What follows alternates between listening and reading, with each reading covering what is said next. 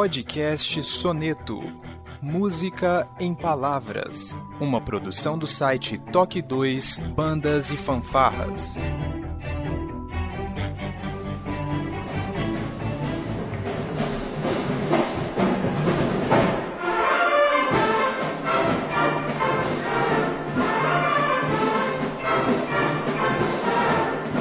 Boa tarde, boa noite. Sejam bem-vindos a mais um podcast Toque 2, Bandas e Fanfarras, no ritmo da vida, na batida do coração, diretamente de Ribeirão Pires, São Paulo. Eu sou o Josisley e hoje nós vamos falar com uma pessoa que vive o frevo, vive na região Nordeste e vai contar um pouco pra gente sobre essa cultura, diretamente de Recife, no Pernambuco. Carmen Pontes, seja bem-vinda. Boa noite, que bom estar aqui com você, os ouvintes. Para mim é um prazer. Muito bem. A Carmen, que foi uma indicação da Mirella, que já participou aqui ano passado num soneto. É a Mirella que toca trombone vai ter link aqui no post para quem quiser conhecer também a Mirella, ok? Nós vamos saber um pouco mais sobre o frevo do ponto de vista da Carmen Pontes logo depois da nossa vírgula sonora.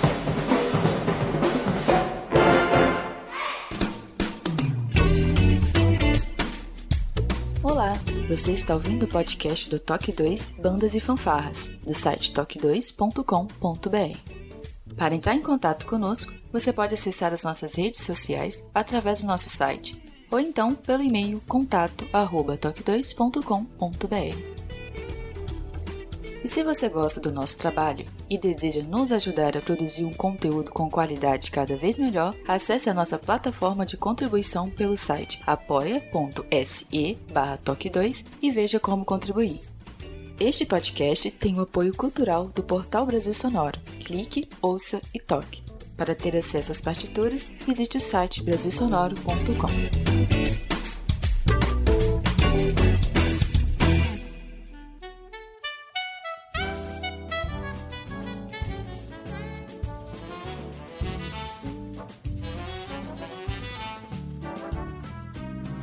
bem, Carmen. A gente estava conversando aqui em off e eu descobri que você toca na banda sinfônica junto com meu primo, o Fabiano. É isso mesmo? Isso mesmo. E você toca o quê? Eu toco clarinete. Clarinete. Clarinete é um, é um instrumento que eu gosto. Eu não sei se é do Nordeste, não tem um, um grupo, não sei nem se existe ainda, chamado Sujeito a Guincho, que é um quinteto ou um quarteto de clarinetes. É, mas não é daqui não, do Não é, não é daí. Legal. Mas minha filha, ela aprendeu aprendeu a tocar clarinete, tá aprendendo, né? Já tá tocando aqui. E eu vou te contar um segredo que talvez você não saiba. O Fabiano tocava clarinete. Ah, é bom saber disso. Pois é. Bom saber. Na realidade, ele tocava clarinete, as duas irmãs dele, né, minhas primas, uma tocava requinta, a outra também tocava clarinete, né? Agora minha filha tá tocando clarinete. É, na minha, na nossa família praticamente cada um toca um instrumento aqui, mas o clarinete é o que predomina. Uh, Carmen, aqui no nesse podcast que a gente chama de soneto, tá? Que é um podcast mais bate-papo, né? Tem alguém aqui que a gente vai conhecer um pouco da história. Nós temos aqui três perguntas assim que são terríveis, perguntas difíceis de serem respondidas. Então eu vou pedir agora a sua extrema é, concentração, hein? Cuidado para responder essas perguntas que são: qual é o seu nome completo? Qual a sua idade e qual é a sua profissão? Aquela que põe lá comida na mesa e paga as contas. Meu nome é Carmen Lúcia de Lemos. Sou muito conhecida só como Carmen Pontes. Tenho 54 anos. Eu tenho duas profissões. Eu sou musicista, né? Uhum. E dentro da, da, da área da, da, música, eu sou clarinetista, sou maestrina, sou é, professora de, de música, né? Educadora uhum. musical. E tenho uma, uma outra profissão na área da saúde. Eu sou fonoaudióloga. Fonoaudióloga, olha. Bom, eu já sei quem que eu vou procurar então para fazer umas aulas aqui, porque eu, eu, faço os podcasts e o pessoal reclama muito da minha dicção. Então, e você atua também na área de, de fonoaudiologia? Sim, e eu atuo na área do, do autismo, né? Uhum. E consigo, consigo fazer o que eu gosto, né? Porque a, a fonoaudiologia tem tudo a ver também com áudio, com, com voz, né? Sim. Com fala. E tem uma, uma terceira profissão que, que, como eu sou muito novinha, ainda tenho quase dois anos nessa profissão, que é a de musicoterapia, que onde eu, eu juntei o útil ao agradável. Eu juntei a fonoaudiologia com a música, né? Uhum. E aí comecei a, a, trabalhar também na musicoterapia, que é onde eu tam, também trabalho com crianças autistas. Né? Então eu me divido aí nesses, nessas três profissões e sou muito realizada. Normalmente eu não faço essa pergunta que eu vou fazer agora, mas eu vou precisar. Você é casada? você tem filhos? Sim, sou casada, tenho dois filhos. Tenho um, um rapaz de 24 anos, uma moça de 20. E, e por acaso você tem um avião invisível, um laço da verdade, e você usa um top vermelho com shorts azul com estrelas também? Mulher Maravilha. Porque, pelo amor de Deus, é muita coisa. Como que você dá conta? Marido, filho e tudo isso? Meu Deus. É, é complicado, mas a gente dá um jeito. Puxa vida. Então, vamos lá, vamos voltar um pouquinho, porque você é um, é um poço de conhecimento. Tem muita coisa que uma hora não vai dar pra gente é, falar tudo. Então, vamos rapidinho. É, aonde que surgiu essa questão musical, né? Da onde veio essa coisa de vou ser musicista? Onde começou? É de família, influência de amigos? Como que foi? Eu estudo, quando eu comecei meu, meu estudo, né, na segundo grau, que hoje diz ensino médio, né? Isso. É, eu fui estudar numa escola que tinha uma banda, uma banda sinfônica, né? uhum. né? E toda vez que tinha alguma festa na, na escola, essa banda se apresentava lá. Então, na primeira primera oportunidade, né, que houve, a banda foi se apresentar e eu me apaixonei. Uhum. Eu me apaixonei e disse, não, eu, é isso que eu quero para mim, eu vou, vou atrás. E nesse mesmo dia eu já procurei saber como é que se inscrevia para participar das aulas. E aí foi muito difícil porque as aulas só aconteciam à noite e eu ainda tinha 14 anos, 15, e aí era difícil porque era distante, era noite, e meu pai não deixava, eu acabei escondida. que bom. Minha mãe ajudava muito, dizia, ela foi fazer um trabalho, e... mas eu ia para aula de música. E enfim, depois da, da banda sinfônica juvenil, né, onde, onde eu comecei mesmo, né, a estudar música. Depois de lá eu fui para o Centro de Criatividade Musical do Recife. Puxa. É, e logo fiz o concurso da banda sinfônica de Jaboatão, que é uma cidade próxima aqui da gente. Eu tenho a impressão que eu já ouvi falar dessa banda de Jaboatão. Ela já tem muitos anos que existe essa banda. Muito, muito. É. O nome dela, inclusive, é, é Padre Cromácio Leão, o nome da banda. Hum. E aí depois surgiu a, a oportunidade de fazer o concurso para a Banda Sinfônica do Recife, onde eu fiz e fui aprovada, graças a Deus. Quanto a... tempo de estudo foi entre. Você começou com 15, é, 14, 15 anos, né? Uhum. Quanto tempo de estudo até você fazer o concurso para a Banda do Recife? Quantos anos você tinha? Você se lembra? Acho que eu tinha uns 18, 19 anos. Uns quatro anos de estudo. Quatro É, um, é, um, é um tempo bacana. Você deve ter se dedicado bastante, porque o clarinete, eu vejo a minha filha tocando aqui, é um instrumento bastante complexo, né? Você usa é. praticamente todos os dedos da mão. É muito difícil. Eu costumo dizer que é um dos instrumentos mais complexos, né? Hum. Mas que quando a gente, a gente gosta, né? A gente se dedica e corre atrás, enfim. Eu não sei se é uma impressão minha, e aí eu gostaria da sua visão sobre isso. Eu sempre falo isso pro Fabiano. Eu tenho a impressão que a região nordeste do Brasil, tá? Não só é, Pernambuco, né? Mas Paraíba, todo, to, todos os estados, me parece que eles, é, é ele emana cultura, né? Ritmo, música, tal. E eu tenho para mim que qualquer um do, do Pernambuco e pegar um instrumento vai se dar bem naquele instrumento, porque parece que isso tá meio no sangue de vocês, nascidos e criados nessa região do Brasil. É uma é impressão minha, você tem essa impressão também.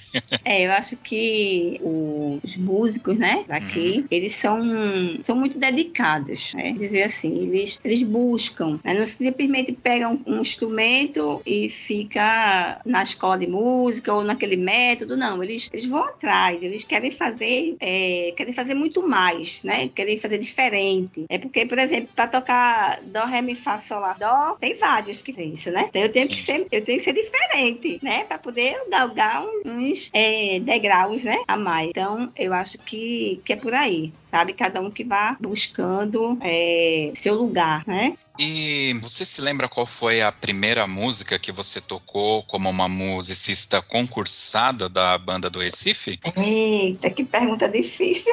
Sério?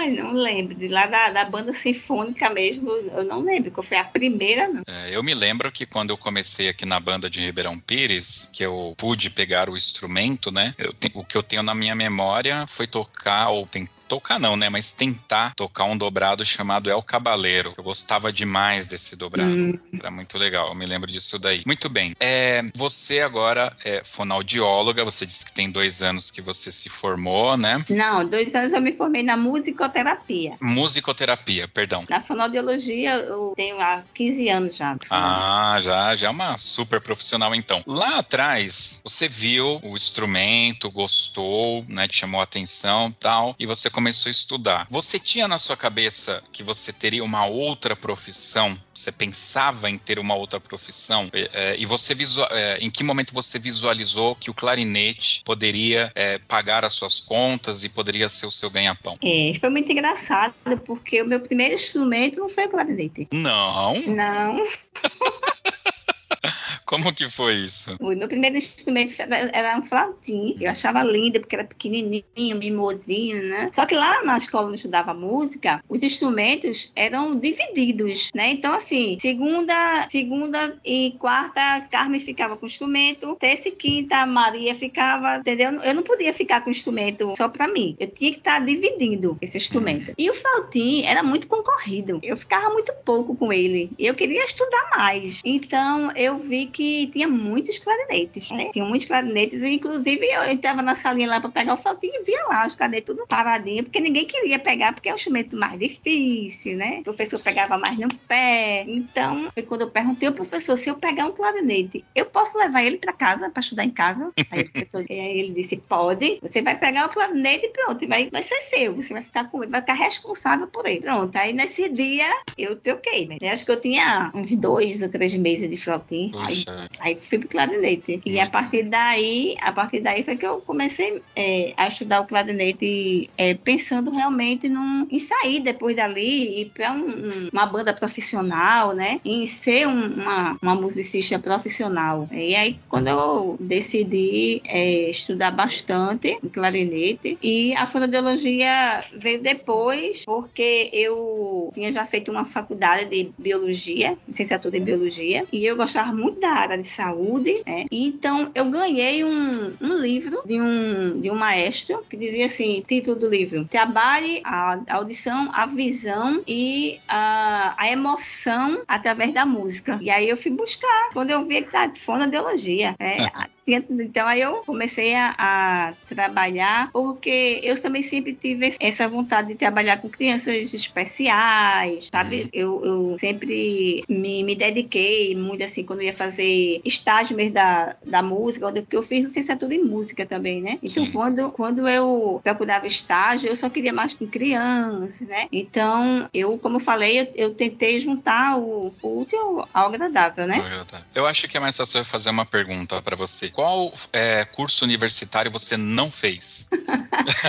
Medicina. Medicina. Isso você não fez. Então você, você é formada em música, você é uhum. formada em musicoterapia, você é formada em fonoaudiologia e é formada em biologia. Sim. Contei quatro. É isso mesmo. É isso mesmo. Meu Deus do céu. Eu fiz uma e pastei para terminar a minha faculdade. Depois tive que fazer pós-graduação, já foi um problema. Então isso já mostra, né, como você tem uma cabeça cabeça muito boa, né, para reunir todas essas informações. Então, tinha que ser o clarinete mesmo, não tinha jeito, tinha que ser um instrumento difícil. e é tudo, é tudo assim, não, é, são os planos de Deus, né? Porque assim, eu, se eu tivesse, acho que ficado, tivesse no flautim, eu não teria essa oportunidade, né, que eu tive de fazer o concurso da banda para clarinetista, porque na época nem vaga para flautim não tinha. Você consegue falar pra gente o que que a fonoaudiologia ela trabalha de uma forma pra gente entender? É que você trabalha mais com crianças especiais, né? Uhum. Mas uhum. de forma genérica, assim, mais generalizada, é, o que que você trata na pessoa essa questão? É, eu, eu, sei que tem pessoas que são fanhas, né? Então eu acredito uhum. que pessoas fanhas devem fazer algum exercício e tal. Mas é, isso ainda fica colocado muito em uma única coisa, né? Tem algo mais abrangente para a gente entender o que, que é, o que, que você trata? Veja, a fonoaudiologia tem, é um leque, né? Tem um uhum. leque de, de intervenções? Então, eu posso trabalhar com voz, que aí voz eu vou trabalhar com, com cantor, com professor, né? Crianças que gritam muito, é, pessoas também que fazem uso, muito uso do, do cigarro e depois tem que fazer cirurgia, né? Pessoas que têm, vamos dizer, câncer de laringe, aí tem que tirar a laringe. Estou falando assim de uma forma bem, bem simplesinha para vocês entenderem. Então, aí tem essa, esse, esse, essa intervenção. A gente trabalha com MO, que é mudar de facial, que é para trabalhar as articulações, a dicção, trabalhar a questão da musculatura em si. Aí musculatura, todo, como a gente fala de facial, é toda a musculatura da face, né, que vai desde o do lábio até a musculatura, musculatura da, da laringe, do, do esôfago. E tem a de linguagem, que é onde eu trabalho mais com as crianças autistas, né? Eu trabalho comunicação, fala, né? a cognição, a questão da interação. Então, vamos dizer que é a linguagem de uma forma geral. Entendi. No caso, por exemplo, de um cantor popular, você teria um exemplo, assim, de um erro que é comum entre os cantores populares que você acaba tendo que corrigir? Em relação a quê? Vamos dizer, você está falando a forma de, de cantar ou a forma de se comportar ou a higiene vocal? Nossa, tem tudo isso. eu, eu, penso que nem tem vícios de linguagem, né? É, a, a, forma como um cantor, por exemplo, ele fala uma palavra, eu acredito que deve ter algum vício de linguagem que ele é, deve, pode apresentar algum tipo de problema de dicção e eventualmente tenha que ter algum tratamento para tratar isso. Enfim, o que, que você pega mais de, de problemas quando se trata de cantores, em, em, de modo geral? Ah, quando eu pego mais cantor, que hoje em dia nem pego muito, né? Mas eu nem trato muito é, voz, mas eu já, já atuei bastante, porque era a a área que mais se aproximava também com a música, né? Sim. Os cantores. São cantores que têm um comportamento inadequado na hora que está cantando, né? Que está em cima do palco, por exemplo. Não bebe água, então se bebe, bebe água gelada. Aí tem os que bebe, aí toma cerveja, toma um uísque, né? Aí no outro dia tá tudo rouco, né? Porque é que teve uma fadiga, e aí no, no dia anterior anestesiou toda a prega vocal e começou a, a cantar, cantar que não estava nem sentindo, né? Quando é no outro dia que esfria. E uma outra coisa muito importante também, que é, é muito importante que todos os cantores façam um aquecimento vocal e quando terminar de cantar, façam um desaquecimento vocal. E ninguém faz isso. Eu nem sabia que existe um desaquecimento. É,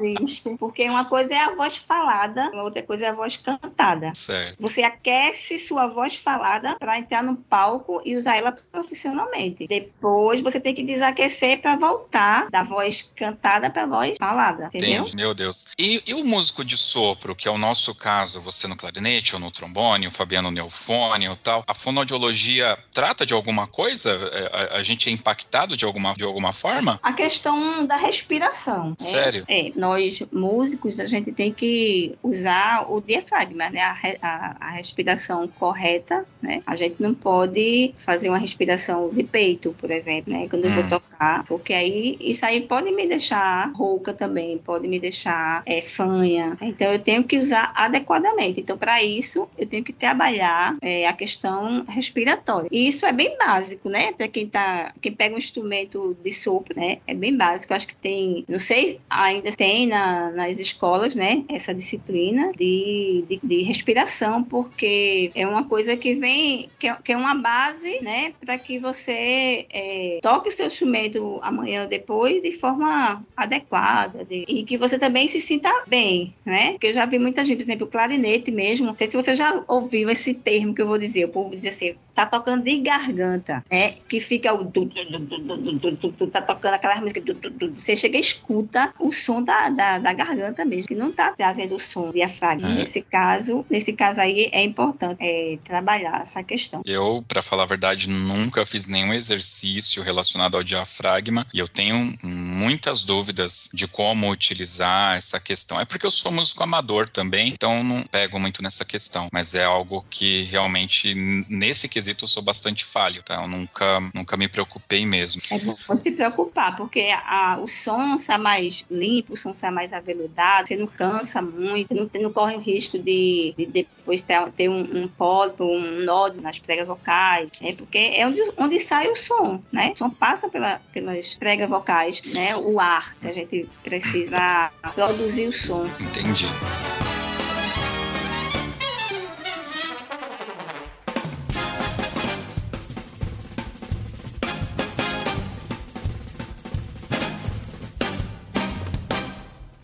Musicoterapia. Vamos lá. Eu já ouvi falar muito dessa questão de musicoterapia, tá? Eu já ouvi uns dois podcasts falando sobre e tal, mas é, é assim, tudo que eu já ouvi sobre isso tem um ar meio místico, sabe? Não me parece uma ciência a questão da musicoterapia, tá? É, como eu te falei, sempre me parece algo muito místico, tá? Uhum. Você conseguiria dar um exemplo pra gente de algo mais focado no resultado, na ciência, para tirar esse... É, de mim mesmo, eu, eu, eu, aqui faço o papel do ouvinte, né? Mas eu acredito que, que deva, sim, existir algumas pessoas que já ouviu falar disso e acabam falando, não, isso daí é, é misticismo, né? Não tem nada a ver. Mas você cursou um curso superior, né? De de, musicoterapia? Eu fiz pós-graduação em musicoterapia. Puxa. Olha só, a musicoterapia, ela não, não é ciência, hum. né? não é uma ciência, mas é uma terapia como a, a fonoterapia, como a psicoterapia. Cada um tem as suas abordagens, não é? Então, certo. eu gosto muito de, de, de, falar que a, a musicoterapia, ela está ela é, tá sendo desenvolvida, né, é, através da, da música, desde o de, do indivíduo indivíduo no, no, útero ainda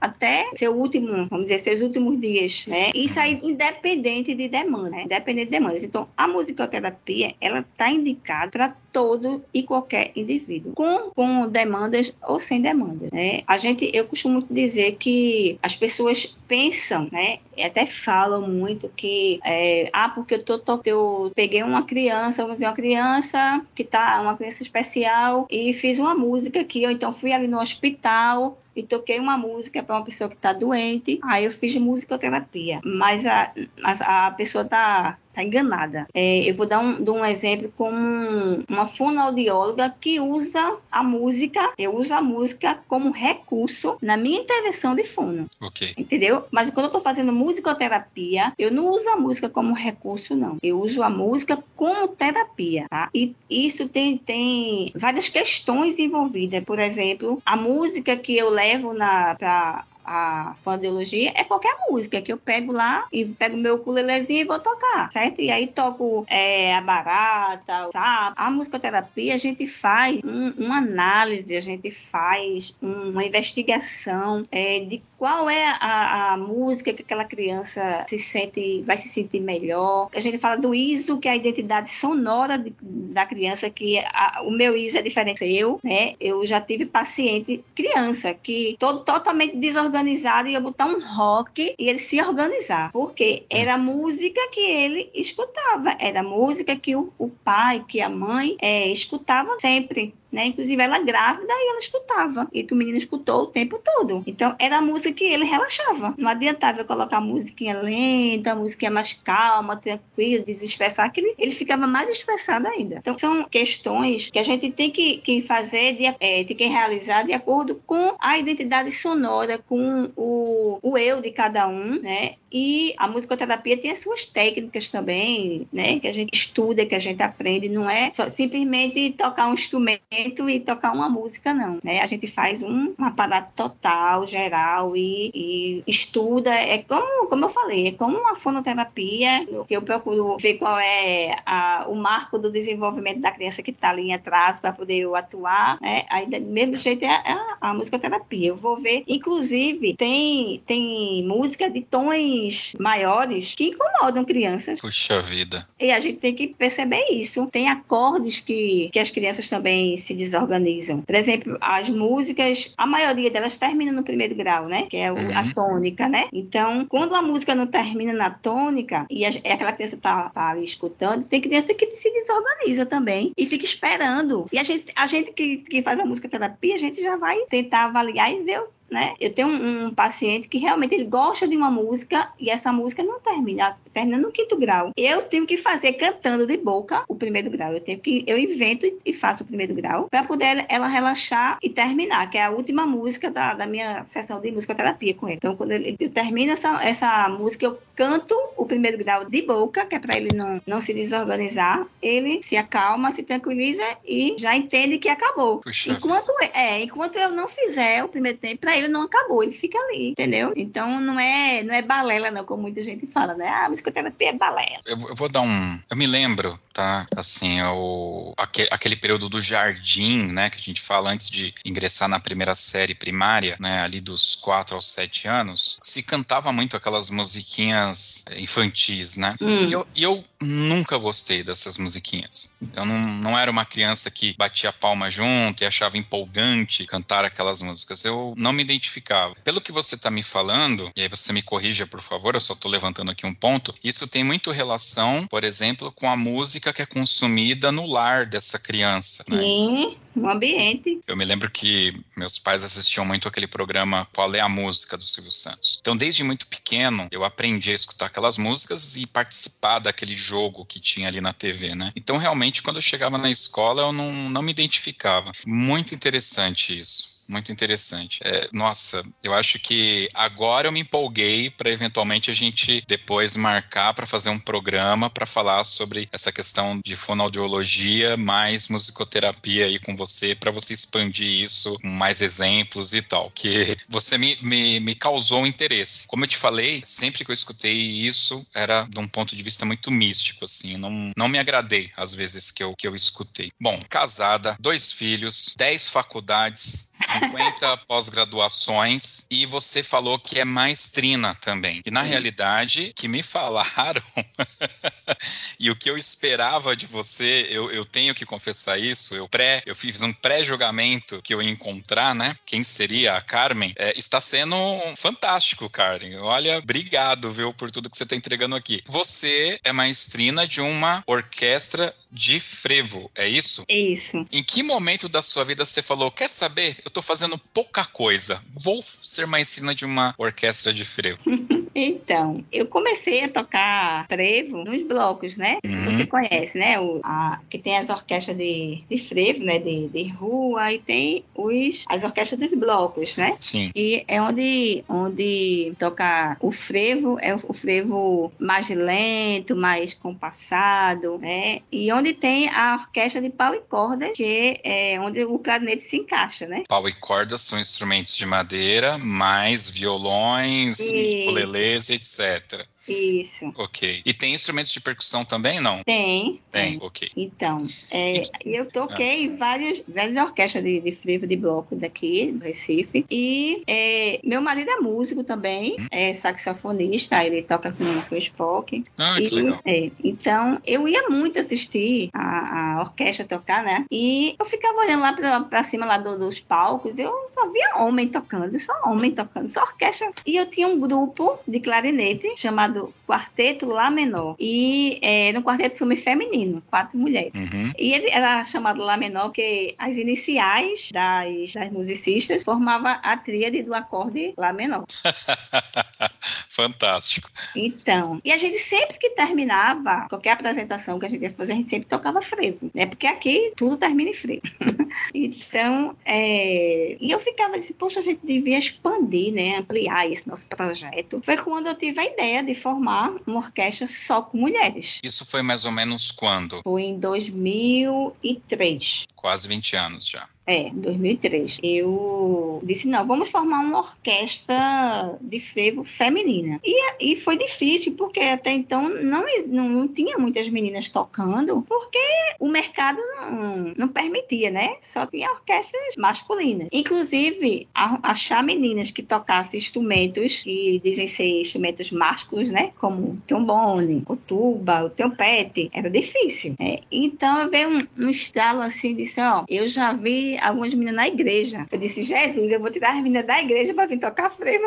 Meu Deus. Mas aí eu, não, elas não vão dançar o frevo, elas vão fazer música, elas vão, né? Elas vão tocar, vão fazer o que elas gostam, né? De, de tocar. E foi quando eu corri atrás. Eu fui para interior daqui do Recife, Pernambuco, no caso. Fui nas, nas igrejas e arrumei, acho que umas 12 meninas. Né? E vamos fazer. Passei um, uns seis meses, sete meses ensaiando. E no carnaval do ano seguinte, 2004, a gente já, já fez a nossa primeira apresentação no palco. E daí então foi é, estimulando a outras meninas, né, a pegarem instrumentos e quererem participar. Tanto que depois foram, foram formados vários grupos femininos, né? Já, tem, já existe outra orquestra de frevo feminina, existe outros, outros grupos que não é só de frevo, mas é um grupo cultural, que toca tudo, né? Ciranda, caboclinho, né? Mas também é feminino, né? Então, assim, eu me sinto realizada porque eu, eu, eu dei um, pontapé assim, inicial, né, para a, a, abertura aí da, das mulheres, né, no, no mercado musical. E no frevo, especificamente. Você citou que, é, ah, no ano seguinte nós já tocamos no palco. Quando você fala no palco, associando com a Spock Frevo, eu conheci a Spock Frevo através do canal Brasil num teatro. Eles fizeram um concerto hum. num teatro, né? Esse tocar no palco, você está falando, é um palco aberto no, no, no, no evento que existe uhum. mesmo de frevo? É, que aqui no Recife, no carnaval, tem muitos municipal, né, situado assim, em cada polo. Né? A polo do Marco Zero, polo da Senal, polo de Casa Amarela, polo Campo Grande. Então, são vários palcos assim e que são muito almejados pelos profissionais, né, de, da área de, de, querer mostrar o seu, seu trabalho, mostrar a, a sua cara, né? Sim. Então, a gente no ano seguinte a gente conseguiu, que, é, que não é fácil, né? Mas no ano seguinte a gente já conseguiu e no outro ano a gente já fez uma participação especial com o cantor Edson Cordeiro. Puxa! Foi. Ele veio fazer uma, uma apresentação num baile que a gente tem aqui, que é o Baile dos Artistas, uhum. um baile bem conhecido, e ele era a atração pau, é, e a gente foi convidada para acompanhar, acompanhar o, o, cantor, né? E aí foi ótimo, foi maravilhoso. Foi quando a gente começou a aparecer mais na, na mídia e receber mais convites, né? As pessoas começaram a acreditar que hoje é menos, mas a gente ainda tem uma certa discriminação, assim, por sermos mulheres, né? Por estarem tocando instrumentos másculos, entendeu? Então, mas é uma coisa que a gente acho que vai levar até é, pro resto da vida, né? Essa questão aí desse, da, da, do preconceito, né? Inclusive, eu lembro que na, no nosso primeiro show, foi nosso primeiro show, a gente tocou depois de um artista nacional, eu não, não lembro mais o, o nome do artista, mas a gente ia tocar depois dele deles. Quando eles saíssem do palco, a gente, né, a gente entrou. No caso, eles, eles saíram, a gente entrou. E quando a gente, eles já estavam se arrumando, se organizando, estavam até para sair, a gente começou a tocar. Eles voltaram todos e foram para cima do palco para ver se a gente tava tocando mesmo. Inclusive, é, inclusive um foi até lá, o cara do som, e perguntou se era um playback. Você tá brincando? Aham. Uhum. Não, mas aí o cara foi um idiota, me desculpa. Como assim? Ele não tá vendo o pessoal ali? Não é, faz nem sentido. É, não estavam acreditando só porque eram mulheres. mulheres. É. Nossa, inacreditável. Né? Tá certo que já tem quase 20 anos isso, mas eu acho que é demais, né? Aí é. já é demais. 20 anos. Bom, eu me lembro que em 94, quando eu entrei na, na banda marcial, tinha uma menina que tocava trombone. Acho que foi uma das primeiras vezes na vida que eu vi uma mulher tocando trombone. E ela tocava pra caramba, Glauci, se não me engano o nome dela, tocava. Aí a, a, o pessoal tá me escutando pensando que a Glaucia não tocava nada. Eu falei, meu, ela tocava, porque eu não tocava nada e ela tocava muito, assim, em relação, né? Eu tinha 15 para 16 anos na época, ela devia ter mais ou menos essa idade também, tocava muito bem. Então, é até engraçado, aproveitando, né, pegando esse gancho seu, tem um coreógrafo aqui de São Paulo, o Eliseu Miranda, ele escreveu um livro sobre as linhas de frente das bandas e fanfarras. Eu estava conversando com ele é, quando ele escreveu esse livro, e eu estava comentando com ele, né, que discussões como essa, né? Ah, é mulher, então vai tocar percussão ou vai tocar genes, né? Não vai tocar um trombone, uma tuba, enfim, porque são instrumentos de homens. Ou, ah, na minha banda não pode ter homossexual na linha de frente tal. Essas discussões, para mim, tá? Eu sou evangélico, inclusive, é, mas eu tive minha criação muito inserida nesse contexto de bandas e fanfarras. Então, essa homofobia ou essa questão de, de preconceito com a mulher, hum, pelo menos assim, pode, pode ser que seja um núcleo ali da banda de Mauá e nós éramos muito amigos e tal, mas isso não era sequer uma discussão, sabe? Sabe? Hum. A gente não discutia se essa menina pode ou não pode tocar esse ou aquele instrumento. Enfim, isso não era uma discussão. Ele era uma pessoa que estava ali e fazia parte do nosso grupo. Para você ter uma ideia, uma discussão que teve, né, era um rapaz, o Johnny Dable, Jonadab, se ele ouvir isso aqui, ele vai lembrar. Ele chegou lá na banda, ele batia no meu peito, era um toco de ser humano. E ele fez lá, chegou na 45 do Bona e o maestro perguntou que instrumento ele queria. E ele falou que queria tocar sousafone. O problema é que ele tinha que aguentar o instrumento para tocar e que a gente marchava, né? Então não era a questão, não, você quer tocar? Tudo bem. Se você aguentar o instrumento, toca, sabe? Mas essa discussão de mulher é, é bem complicada, né? É, é estranho. para mim, tá? É, o meu contexto de vida é, é bem estranho, tá? Eu confesso que para mim realmente é bem estranho. Que coisa. Agora, você já tocava na banda sinfônica. Sim, sim. E no, nesses me, no meio sinfônico, no meio da academia, esse tipo de, de, de coisa acontecia também, Carmen? Não, não, porque são poucas mulheres, né? Uhum. Na época, acho que só tinha umas quatro na, na banda, né? E é diferente, né? A banda sinfônica é um concerto, é um, a gente tá dentro de um teatro, né? As pessoas vão pra lá, é diferente de você estar tá tocando num palco né, na rua, e diferente também porque era, é uma orquestra só com mulheres, não tinha nenhum. Acho que o único que tinha era o hold. e você participa é, dessa mesma orquestra até hoje, ou você foi mudando? Não, mudei não, até hoje. Inclusive, ontem a gente já, eu já recebi até umas propostas aí, porque não vai ter o carnaval, mas tem muita gente fazendo festinhas, assim, dentro de condomínio, né, com pouca gente, porque parece que até tem um limite, né, de, de pessoas que você pode fazer o evento. Exato. A gente continua firme e forte. E durante o, durante o ano, a gente também faz eventos como formatura, casamentos, né? 15 anos, aniversário. Que bacana. É, tem que tocar. É, vira e mexe, a gente conversa com pessoas do Nordeste, até o próprio Fabiano sempre está pontuando essa questão do carnaval, como isso é importante para vocês, porque uhum. isso é, gira, inclusive, a questão de emprego, ganha-pão de famílias e profissionais não só músicos, né? Sonoplastas e artistas em geral. Aqui a gente fala assim, não, lá o carnaval começa é, já no, no Natal e só termina no final de março, né? Mas não é bem assim, né? Qual que é a rotina dessas festividades? É, vocês têm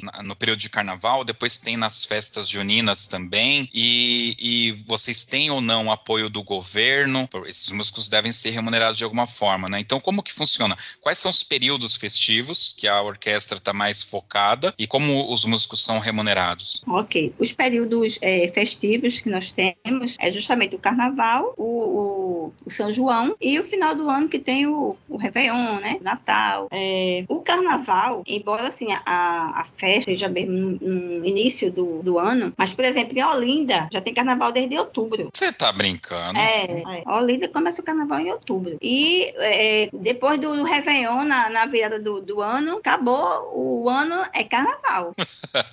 carnaval. É, não, gente... mas é todo dia que tem orquestra de frevo na rua, é só no final de semana, porque outubro até março, enfim, é muito tempo, né?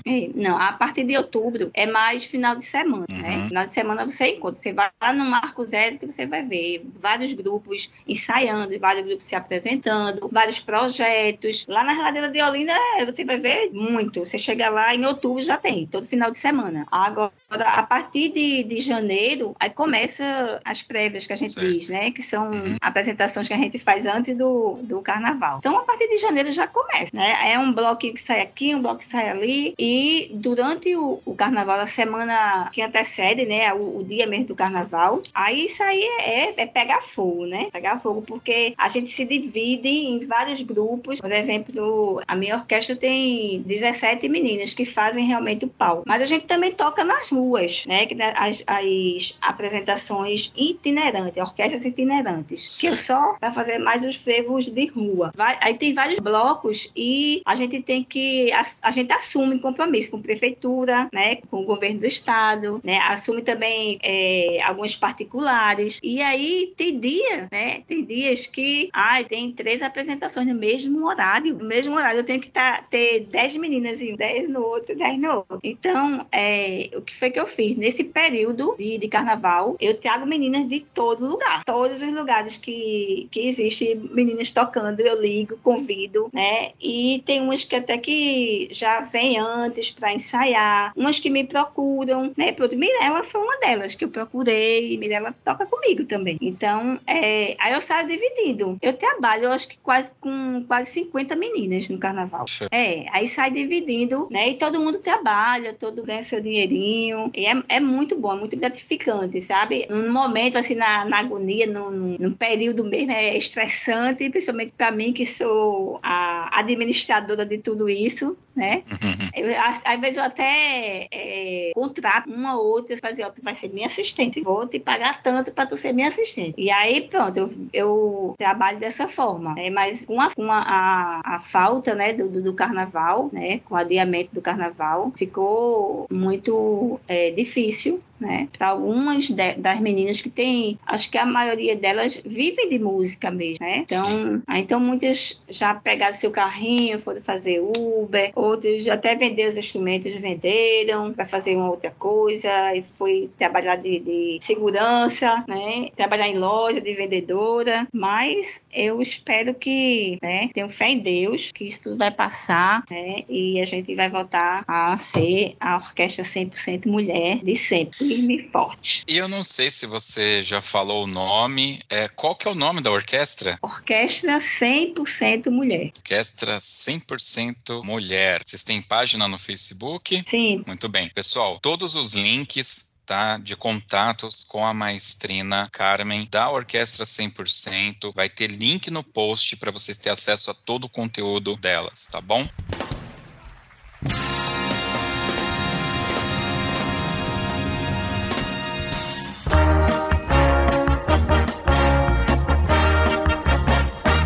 Muito bem. Mas, Trina Carmen, eu fiquei admirado. Eu achei que a gente só ia falar aqui de frevo. Eu achei que eu ia encontrar uma aventureira que saiu tocando na rua, juntou uma mulherada. E eu encontrei uma pessoa fantástica. Acho que você nem precisa disso, né? Mas os meus parabéns, porque é, eu acho que eu, eu, eu fui muito pouco para tudo que você tem a oferecer aí pra gente. Muito obrigado pelo trabalho que você faz com a orquestra, obrigado pelo seu trabalho com as crianças autistas, obrigado pelo seu trabalho com a musicoterapia. Olha que inspiração, viu? Parabéns novamente, parabéns pra, pela sua família, por tudo. É, realmente eu acredito que você representa muito bem a mulher brasileira, a mulher de verdade, né? Que faz acontecer a música é, no Brasil. E é normal, aqui no final desse bate-papo, eu abrir um espaço para o convidado poder falar o que quiser, fazer uso da palavra, né? E falar o que quiser, e, enfim, fazer agradecimento, mandar um beijo, um abraço, ou xingar alguém, ou cobrar um dinheiro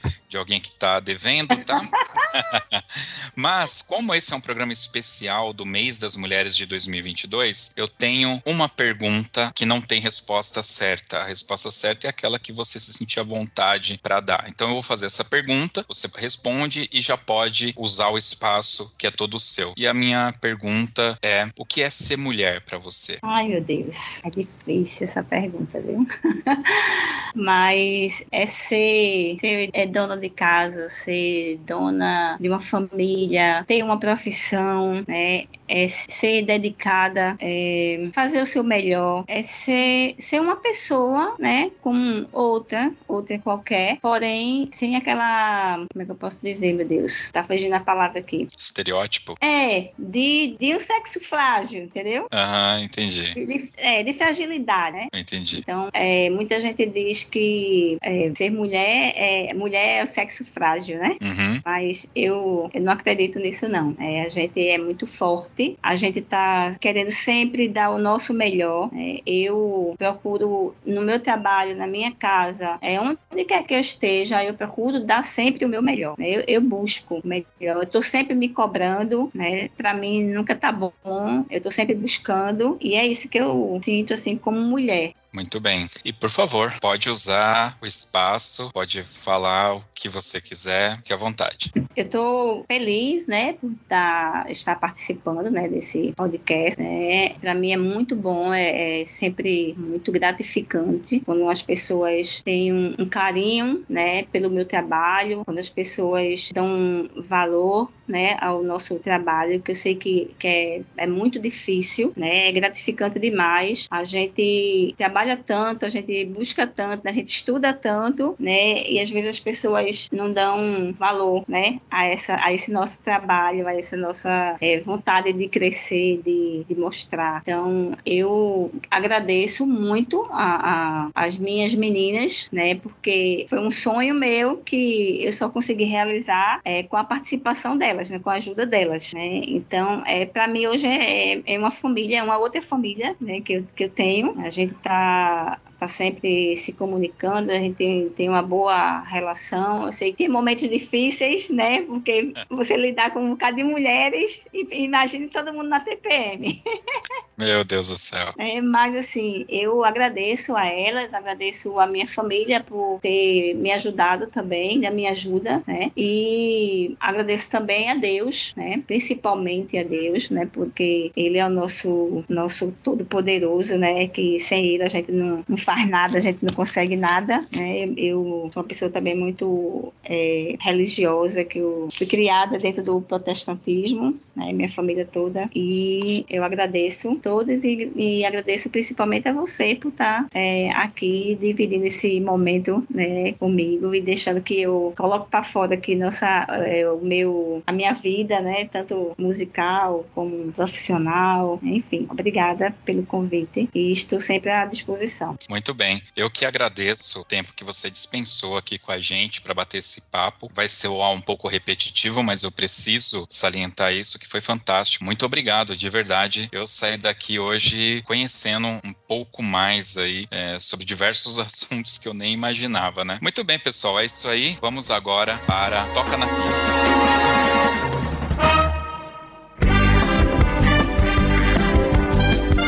Vocês sabem, esse é um podcast especial do mês das mulheres, então a gente tira algumas coisinhas, né? Então não vai ter o, Dica Cultural, a gente vai direto para o Toca na Pista, tá bom? É isso. O Toca na Pista é aquele momento em que a nossa convidada vai escolher uma música pra gente ouvir aqui no final do podcast. E não pode ser qualquer música, tem que ser aquela música do coração, Maestrina Carmen. E não precisa, é claro, ser efetivamente uma música é, de banda ou de fanfarra, de orquestra orquestra, pode ser qualquer música. O importante é que seja aquela música impactante e que tenha uma historinha que você pode contar aí pra gente, né? Do porquê que você escolheu. Ah, eu vou escolher então uma música que meu marido tocou para mim no nosso casamento e que eu gosto muito da música, que me emociona cada vez que escuto. Eu sei que vou te amar por toda a minha vida, vou te amar.